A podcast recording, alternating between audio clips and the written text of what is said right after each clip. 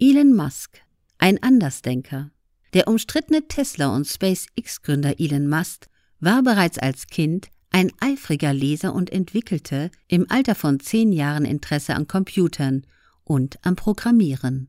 Mit zwölf Jahren entwickelte er das Videospiel Blaster und verkaufte es für 500 US-Dollar an die Computerzeitschrift PC and Office Technology. Mast hatte zwei Lieblingsfächer in der Schule.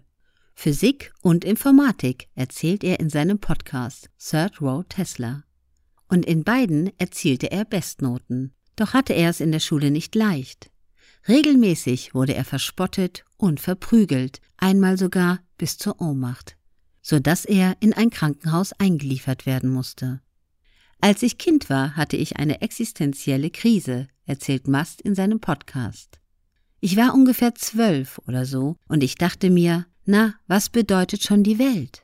Was ist der Sinn von allem hier? Leben wir in einer bedeutungslosen Existenz? Die Antwort suchte und fand er im Universum. So entdeckte er, wie Bezos, seine Leidenschaft für die Kolonialisierung des Weltalls, die er heute mit seiner Weltraumfirma SpaceX fieberhaft verfolgt und im Wettkampf mit Bezos deutlich vorne liegt. Ähnlich wie Bezos, der bereits nach einem Bachelor in die Arbeits- und Unternehmerwelt einstieg, verbrachte auch Musk nicht allzu viel Zeit an der Universität. Schon zwei Tage nach Beginn seines Doktorstudiums an der Stanford University brach er dies ab, um sein erstes Start-up Zip2 zu gründen. Bill Gates, Harvards erfolgreichster Abbrecher.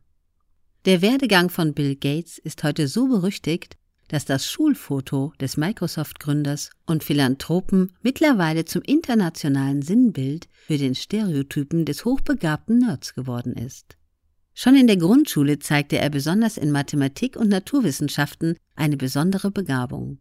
Das Wall Street Journal berichtete, dass er schon in jungen Jahren die gesamte Wordbook-Enzyklopädie seiner Eltern gelesen hatte.